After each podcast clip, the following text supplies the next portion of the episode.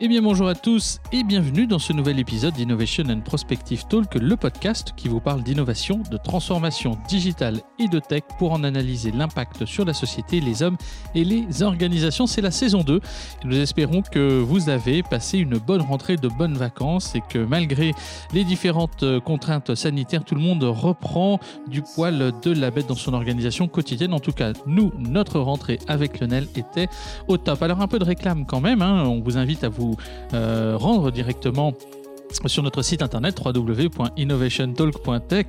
Lionel me fait signe de respirer, ça commence bien. Et euh, ainsi que sur l'ensemble des plateformes de podcast. Alors vous pouvez nous retrouver sur Apple Podcast, Deezer ou encore Spotify. Vous choisissez a priori, vous nous retrouverez partout. Et puis si vous aimez ce rendez-vous euh, hebdo d'analyse de la tech, et eh ben, on vous invite à mettre 5 étoiles, un pouce vers le haut, à partager la bonne parole euh, sur les réseaux sociaux, bien entendu, que ce soit Facebook, Instagram, Twitter ou encore LinkedIn. Un seul moche tag. Pour ça, IPT Podcast tout attaché. Dis-nous.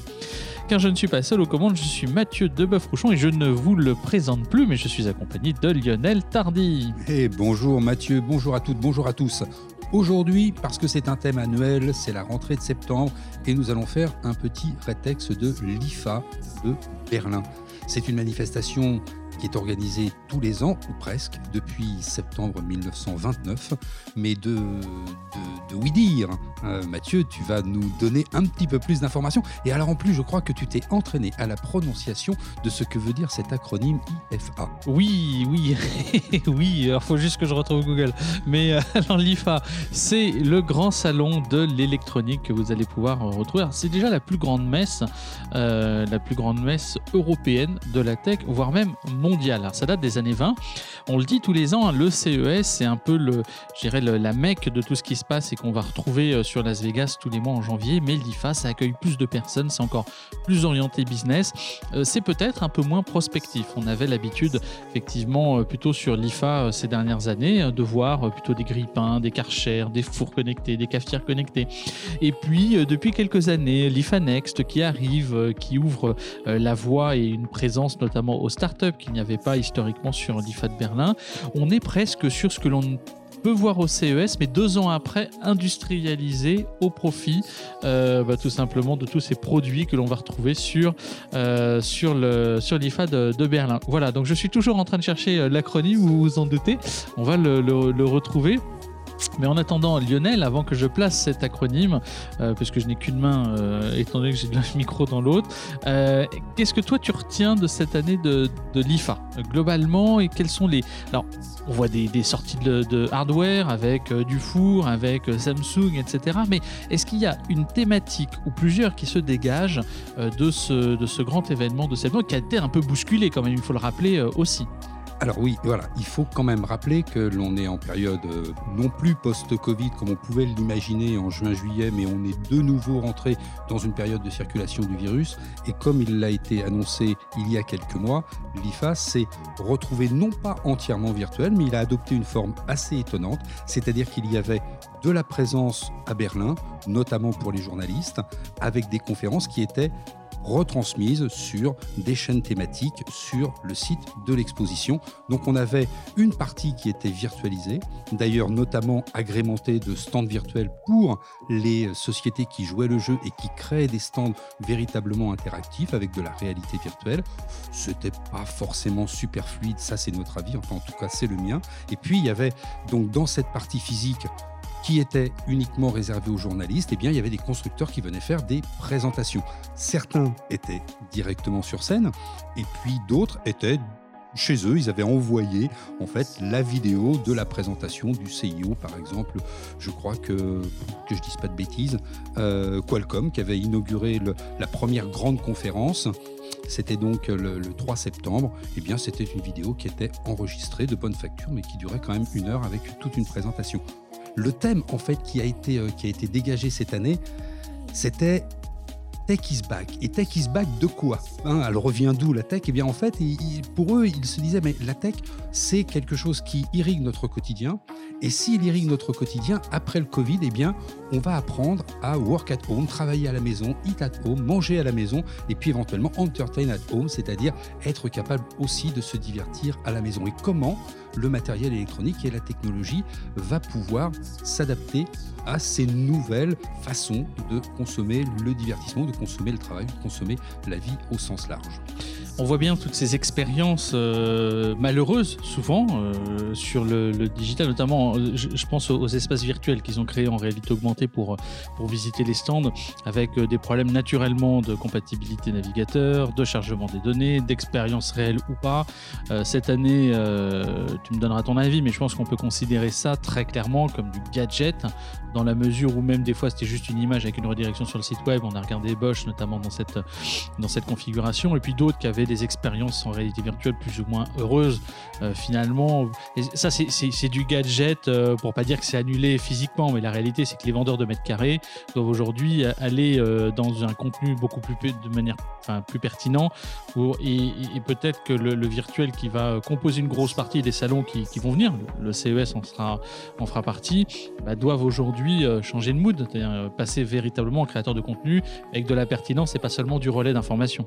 Mais c'est-à-dire que vendre du mètre carré, ce n'est pas vendre une technologie de présentation de contenu. Et en fait, l'idée d'un salon, c'est que quand on vend du mètre carré avec certaines normes d'installation, on a l'impression qu'il y a une homogénéité dans la présentation des stands, même s'il y a une diversité dans la décoration, il y a quand même une homogénéité.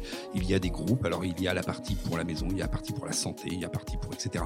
Mais là, quand on est vendeur de mètres carrés, là on se retrouve vendeur d'espaces virtuels. Et comment créer cette homogénéité, cette fluidité dans les espaces virtuels, c'est extrêmement compliqué et c'est une technologie qui n'est pas à la, portée de tous aujourd'hui. Et, dans la foulée, il faut que les différentes entreprises jouent le jeu. Et ça, c'est compliqué. Samsung notamment a fait part de son absence euh, assez rapidement euh, à l'organisateur de, l'IFA et a créé son propre événement à côté. Donc on voit bien même quand sur l'avenir même des salons, euh, il y a quelque chose effectivement à, peut-être à se réinventer. On en avait parlé euh, l'année dernière euh, sur un de nos épisodes. Et entre-temps, nous allons bah, revenir sur l'acronyme. Donc c'est International Fukunsteilung Berlin. Et donc c'est l'ancien, enfin c'est plutôt le salon international de la radio diffusion. 1928, 1926 euh, exactement euh, pour la date. Alors maintenant qu'on s'est dit ça, c'est quoi On avait parlé des, des, grands signaux. Finalement, la tech is back, t'en as parlé.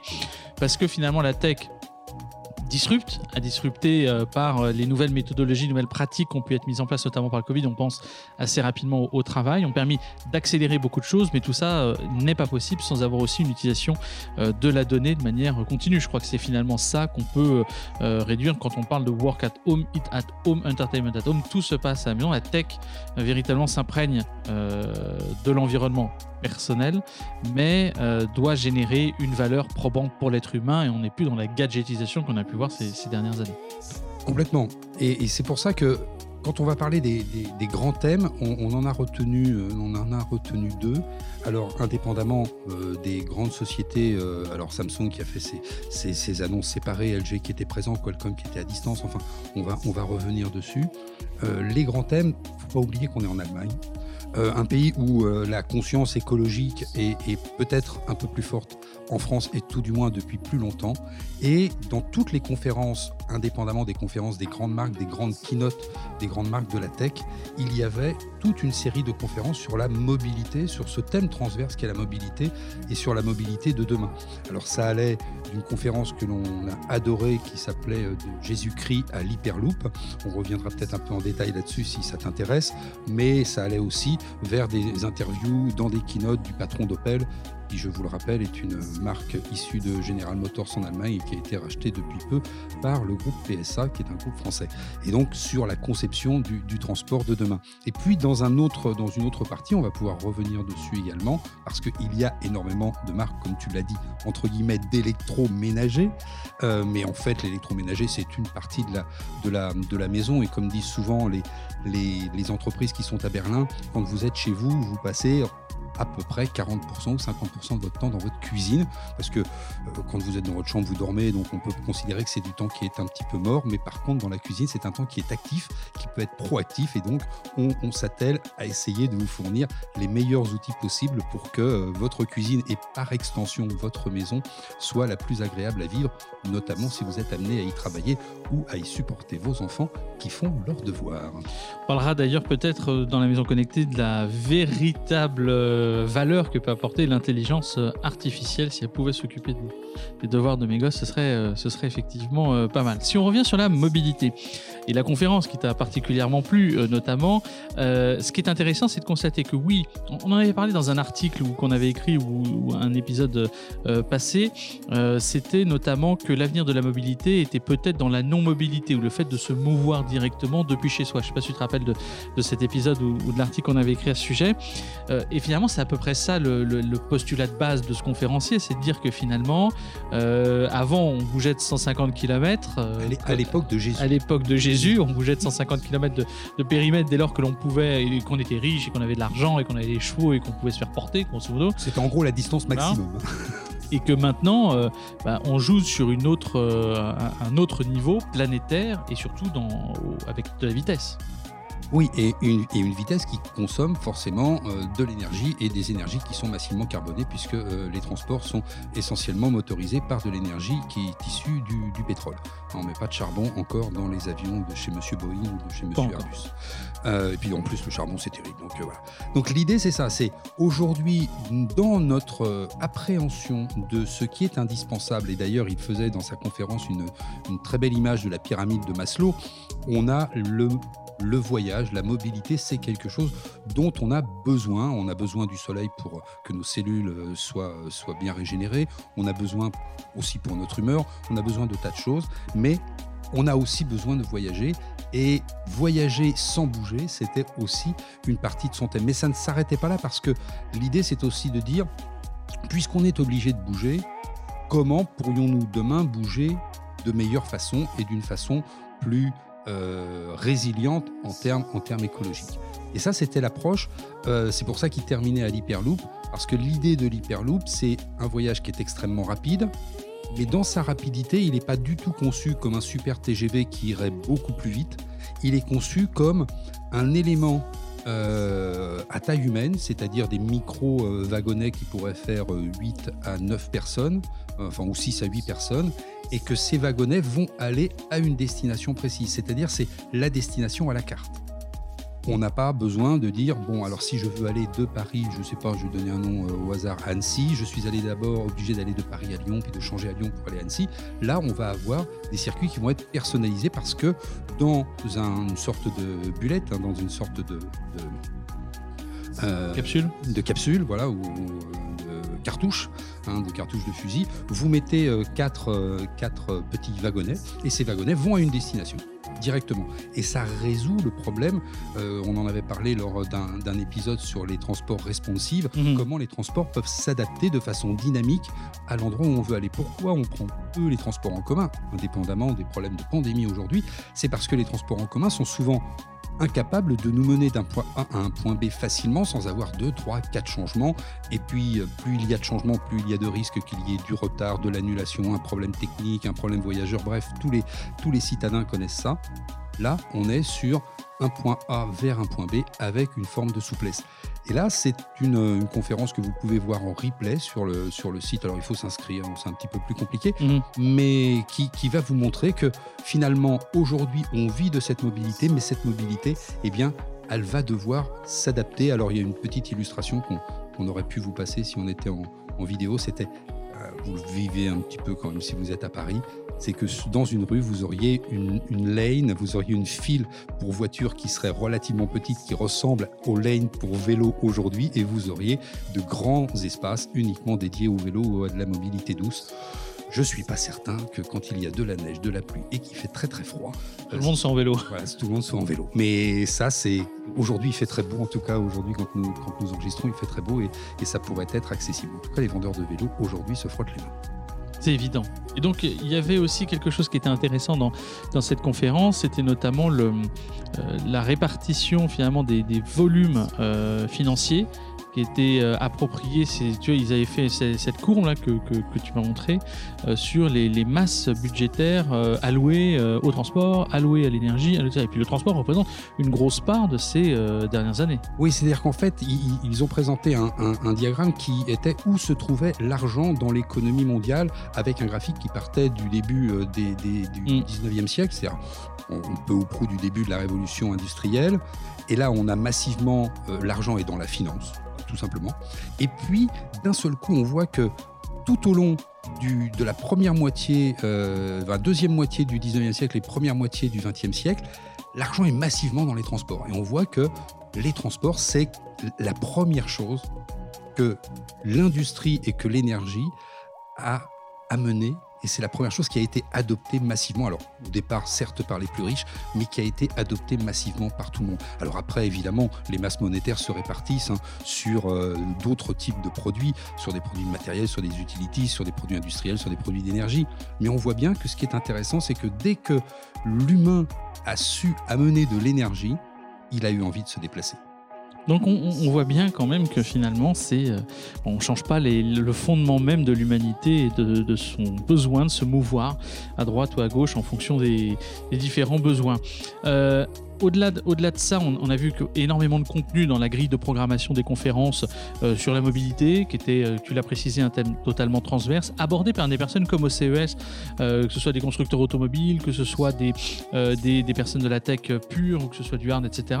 On, voit bien que c'est un thème où tout le monde peut converger. L'autre thème qui était assez présent, notamment, c'était aussi les nécessité de se connecter, la maison connectée, mais aussi la 5G.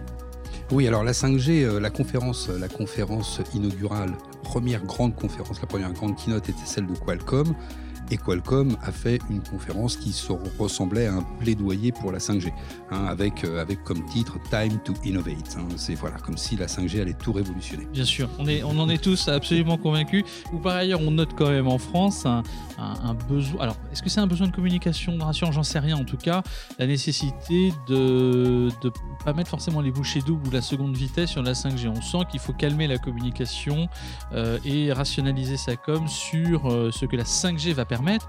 Euh, et euh, en préparant cet épisode, on, effectivement, on avait retrouvé cette interview de euh, Julia, si je ne me trompe pas, Julia, qui parlait notamment de la valeur réelle de l'intelligence artificielle que lui considère quasi nulle sur des dizaines de cas, enfin de use cases existants, mais par contre, il fallait mettre l'accent sur des investissements en IA qui permettaient d'abonder, d'aider l'homme dans sa productivité, notamment les recherches de tumeurs, etc. Ce genre de choses. Donc dès qu'on était sur des cas d'usage pertinents.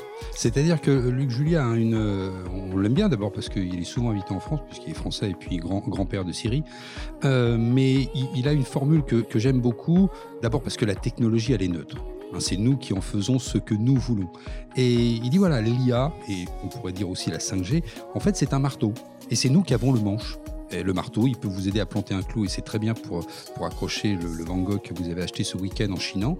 Euh, mais c'est pas, pas très très bien si vous tapez sur la tête de votre voisin. Donc vous tenez ce que va faire cette technologie. C'est l'humain qui est derrière et c'est l'humain qui, qui va l'exploiter. Alors, quand on parle de la 5G, bien sûr, si c'est pour prendre, je ne sais plus le nom de, cette, de ce député ou de ce sénateur qui avait, euh, qui avait dit à l'Assemblée, mais avec la 5G, je vais pouvoir regarder un film pornographique en 8K dans mon ascenseur. Évidemment, bah là, avec, le manche du marteau, il a fait un peu n'importe quoi. Par contre, quand il s'agit de faire de la télémédecine, quand il s'agit de prévenir de, la, panne prédictive dans les, euh, dans les usines qui seront massivement connectées, que ce soit de, déplacer des, des véhicules qui vont être reliés avec les infrastructures, avec le V2X, évidemment la 5G a du sens. On ne reviendra pas sur le, comment s'appelle le, questionnaire qu'avait fait Gilles Babinet à l'époque pour, pour, évaluer la connaissance du numérique euh, des effectivement des, députés euh, et des sénateurs. Je crois qu'il avait fait sur l'Assemblée nationale et le Sénat. Euh, qui avait donné des résultats absolument époustouflants de méconnaissance euh, sur, euh, quant au champ des possibles. Malheureusement, ce type de phrases pu, que peuvent donner des, représentants de la classe politique amène aussi dans l'imaginaire collectif des croyances qui n'existent pas. Et ça, c'est extrêmement dangereux. La tech, c'est pas que Black Mirror, c'est pas que, même si ce sont des séries qu'on adore par ailleurs, moi que j'adore, hein, je, je, vais parler que, de mon ressenti personnel, pour autant, ça délivre un sentiment anxiogène face à une population qui pourrait prendre pour argent comptant des choses qui sont totalement fausses. La 5G apportera des choses absolument exceptionnelles. N'en déplaise à tous ceux qui nous laissent des commentaires de merde sur euh, notre, notre chaîne YouTube, mais je pense qu'on arrive à, ce qu'on pourrait appeler un, talibanisme moyen de, de, croyances complètement perdues sur la 5G. Euh, non, il faut être très clair, la 5G ouvre un champ des possibles absolument exceptionnel dans les transports, dans la mobilité, au service de l'homme dès lors qu'on s'en sert pas effectivement pour des choses qui sont euh, complètement non, euh, enfin sans valeur ajoutée, notamment regarder un film euh, en 8K sur son téléphone qui de sont déjà bien plus petits, nécessite des définitions totalement autres. Voilà. Et téléphone qui va bientôt avoir, pour certains de la marque à la pomme, un écran OLED, paraît-il. Exactement, ouais. Et OLED, ça me fait une transition toute trouvée parce que OLED, le seul fabricant mondial, c'est LG qui fabrique mm. des écrans OLED pour le monde entier. Et donc LG avait, euh, avait titré son, son sa conférence Life is good from home, c'est-à-dire il fait bon vivre à la maison. Et là, on voit bien encore que cette maison connectée, que tous les appareils, plutôt que d'être pilotés à distance comme on le fait encore massivement aujourd'hui, vont trouver une forme d'autonomie et vont être capables de se piloter eux-mêmes. Et ça, c'est... Alors, on dit, bien sûr, on rajoute une petite pincée d'IA, euh, quelques gouttes de blockchain, et puis euh, des données euh, quelque part, et puis forcément, hein, pour chapeauter tout ça, un joli cloud. Donc ça, ça nous fait une jolie recette de cuisine. Tout ça, ce sont des termes marketing. Mais en tout cas, ce que les industriels de ce que l'on appelait à l'époque des des arts ménagers, l'électroménager. C'était le grand moment du CES du début de l'IFA de Berlin il y a 40 ou 50 ans. Hein. Voilà. Eh bien, ces, ces, grands, euh, ces, grands faiseurs, alors les, marques qui sont à Berlin, eh bien, vous les, on, les, connaît tous. Hein. c'est Miele, c'est Bosch et c'est aussi bah, évidemment des Coréens comme LG. Parce que je crois qu'ils sont coréens, si ma mémoire est bonne. Eh bien, eux, ils sont tout à fait orienté sur comment la maison de demain va pouvoir être plus efficiente et va être de, plus en plus autonome ou automatisée. On poursuit sur euh, notamment les téléphones, mais pas que, parce que LG fait aussi de la télé, bien entendu, etc. Mais euh, Huawei, on ne pouvait pas ne pas en parler. Ils ont annoncé, alors la conférence aura lieu exactement ce que nous sommes mardi, euh, dans deux jours, le 10 septembre prochain. Ils vont présenter ce dont ils parlent depuis plus d'un an, Harmony OS pour les smartphones et donc leur OS en propre qui pourra être installé directement sur vos smartphones. À quand la capacité d'installer sur un iPhone un autre OS que iOS? Ce sera le grand sujet de ce que l'on pourra effectivement avoir comme question, même si j'ai déjà très certainement la réponse. Quoique Tim est en train d'appeler, bougez pas, on va lui. Mais en tout cas, c'est sûr que toi, tu, tu nous parles d'un nouvel OS, enfin d'un deuxième OS sur notre, sur notre smartphone à la pomme, euh, parce que tu fais référence à la possibilité d'installer Windows sur un, ordinateur à la pomme. Là, ça serait intéressant. Ce serait intéressant. Mais quoique ça fonctionne en virtualisation plus ou moins bien. Ça marche, mais ça marche pas vraiment. Enfin. Non, ce que l'on pourra surveiller avec euh, l'arrivée d'Harmony OS, c'est est-ce que d'autres constructeurs euh, d'origine chinoise vont se lancer dans la création d'OS propres soit ils, alors, soit ils se lancent dans la création d'OS propre, soit ils adoptent Harmony OS. C'est-à-dire qu'on se retrouverait aujourd'hui. Avec euh, avant, on avait trois, trois, grands, euh, trois grands acteurs, enfin trois grands, deux grands acteurs avec Android et iOS, et puis Windows Mobile. Windows Mobile est mort de sa propre mort, mais est-ce qu'Harmony OS, avec la puissance et le nombre de, de populations qui vivent en Chine, et donc la puissance de fabrication, c'est un contre-pouvoir un contre Très, très clairement, même si on pourrait faire un épisode spécial sur Windows Mobile en considérant qu'il était déjà morné sur plein de sujets, mais bon, on invitera un spécialiste euh, du sujet. On a beaucoup parlé de mobilité dans, les conférences, euh, notamment sur un avenir euh, particulièrement électrique avec la Shift Mobility Convention. Oui, qui recevait donc le, patron allemand d'Opel, hein, comme je le disais tout à l'heure, on ne revient pas là-dessus. Et, ils ont pour objectif, et on peut imaginer que ce sont tous les constructeurs européens qui sont inscrits dans cette perspective, d'abord parce qu'il faut rentrer dans les clous des réglementations d'émissions de CO2 que la Commission européenne donc que les gouvernements européens ont adoptées. Ils visent à électrifier l'intégralité de leur modèle à partir, enfin à horizon 2024, c'est-à-dire demain. Euh, c'est déjà beaucoup fait. On, sait qu'aujourd'hui, euh, en tout cas, toutes les personnes qui autour de vous probablement ou, euh, ont réfléchi à changer leur voiture, ils se posent tous la même question l'électricité, pourquoi? Est-ce que les batteries, c'est pas trop polluant, etc. On ne reviendra pas là-dessus dans cet épisode. On aura l'occasion de revenir sur de la résilience carbone ou autre, peut-être dans le prochain épisode. Mais en tout cas, ce qui est sûr, c'est que cette tendance à l'électrification, elle est très forte. Les Allemands qui est un, le pays peut-être de l'automobile, euh, est très fort, notamment avec le consortium Unity qui dépose sur les grands axes des, euh, des, des, plateformes et des bornes de charge très rapides. Mm. Euh, ça donne une nouvelle vision de ce que pourront être les déplacements. Aujourd'hui, on peut regretter que de toute façon, que ce soit en ville que ce soit sur les trajets plus longs quand on veut se déplacer d'une région à l'autre, la capacité de recharger sa voiture si on est en dehors de l'écosystème Tesla, c'est un petit peu compliqué et ça vous fait des voyages dont euh, le, pilotage du voyage est fait euh, par les bornes de recharge plutôt que par euh, l'envie de s'arrêter à un restaurant étoilé de chez Monsieur Michelin. On est bien d'accord et en même temps ça me fait la transition sur le fait d'avoir un pilotage automatique avec notamment 1000. Alors 1000 qui est un grand habitué du CES, du CES du, de l'IFA de Berlin, on les voit tous les ans avec à chaque fois des nouveaux trucs connectés, le four connecté, les plaques connectées, avec Alexa bien entendu ça n'intègre pas le bruit de la hotte qui t'empêche Alexa de comprendre. Enfin bon, tous les éléments qui, bien entendu, sont compliqués à mesurer quand, tant qu'on n'a pas eu l'use case euh, de manière euh, factuelle. Euh, et notamment, c'est, ils ont beaucoup annoncé de choses au niveau du Smart Food ID et du Cook Assist, qui finalement, pour eux, est une nouvelle approche permettant de faire converger à la fois le monde du numérique et le monde de, la cuisine. On a vu plein d'innovations ces dernières années basées sur la cuisine, les tablettes intégrées avec les recettes de cuisine et tout ce qu'elle est avec. Euh, bon, globalement, euh, Mills se, positionne un peu comme tous les autres constructeurs. L'année dernière, ils en parlaient de ces frigos intelligents, de ces frigos résilients euh, qui étaient capables d'économiser l'énergie pour créer du froid, etc.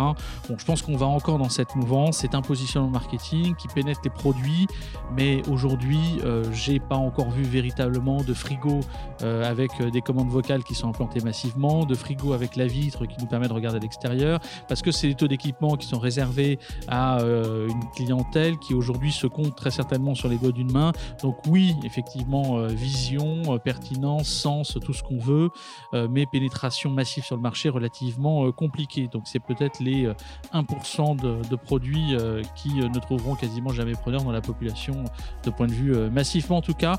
Toujours intéressant d'essayer de corréler à la fois la vision d'un groupe et en même temps la, pénétration de, de, cette vision et le sens qui est directement intégré dans les produits.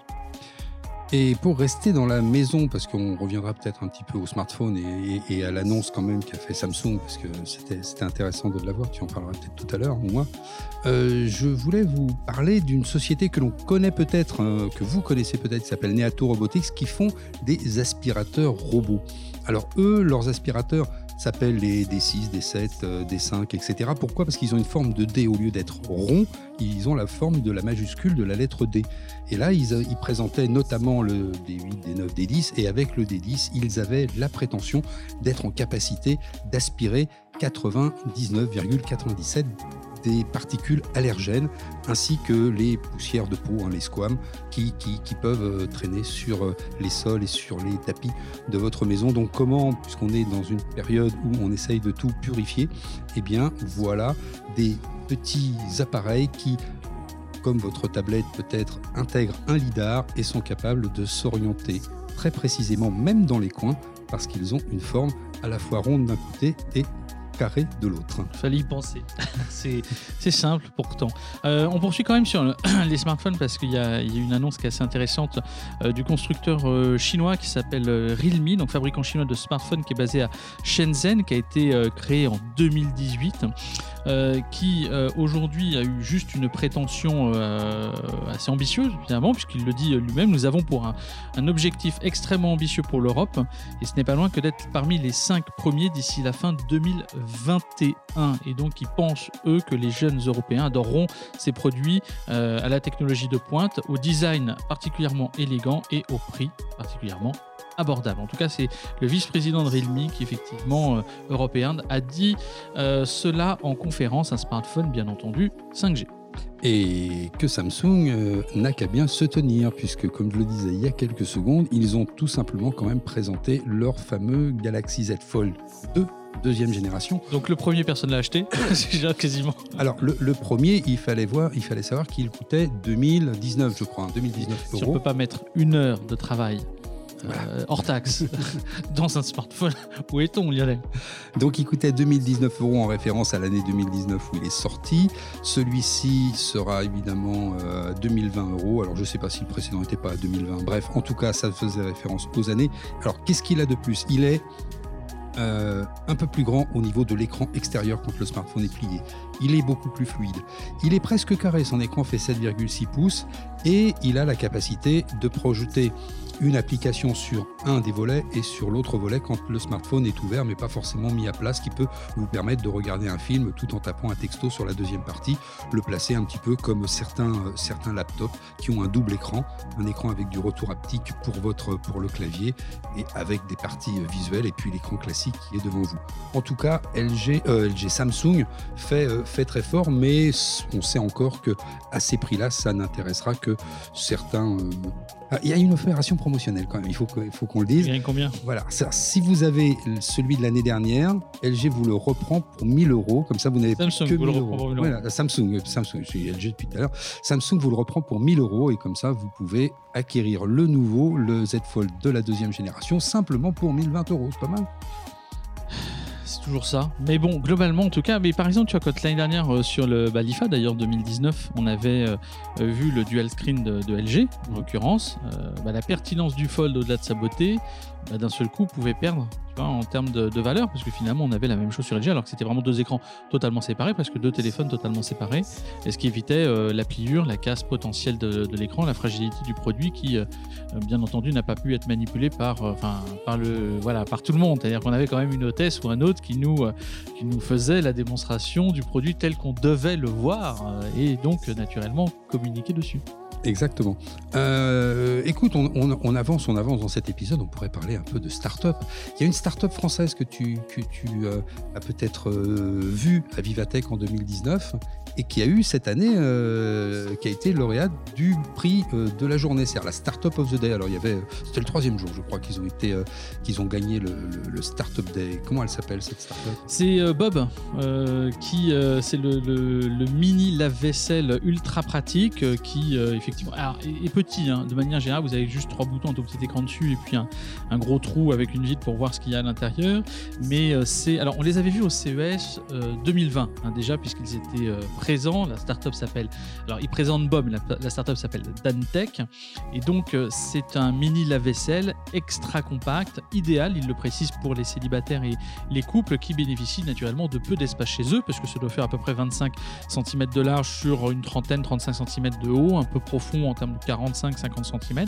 Donc, ça reste quelque chose d'assez euh, simple, c'est rapide, économe en termes d'eau, puisque globalement, le réservoir, il est à peu près de 3 litres. Il faut remplir euh, d'eau, un peu comme une machine à café euh, que nous connaissons tous.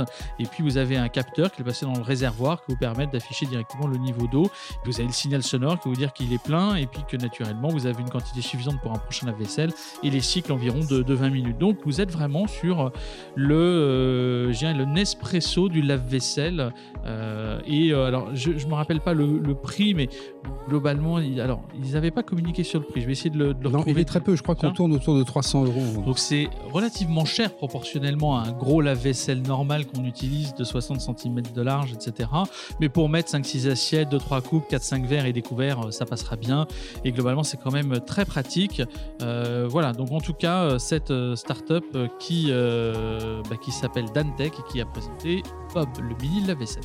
Et moi, je vais vous parler d'une des startups qui a gagné un des concours de pitch de l'IFA Next. Donc, l'IFA Next, c'est la partie prospective finalement de l'IFA avec les différentes startups. C'est une startup qui s'appelle Acroatronica qui fait de l'aptique, c'est-à-dire qu'elle va rendre des solutions haptiques, c'est-à-dire avec euh, du, retour et des, micro-vibrations, pour créer ces effets d'alerte ou ces effets de sensation. Et ils adaptent leurs différentes solutions haptiques à des objets du quotidien qui peuvent être très intéressants. Par exemple, dans l'univers de l'automobile, pour implémenter dans des sièges de voiture et améliorer de cette façon la sécurité routière, mais aussi dans le domaine du jeu pour avoir des gilets que vous allez pouvoir endosser quand vous allez exécuter un jeu qui vont vous permettre de ressentir par exemple des gouttes de pluie qui tombent sur vous.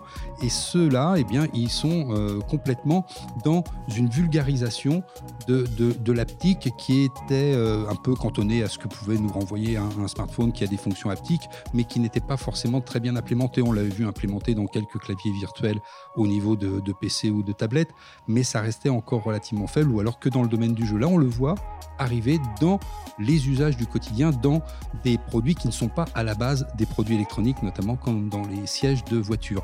Mais moi, je voulais te lancer pour la dernière pour la. C'est bon, ça va tomber sur moi encore une fois. Voilà.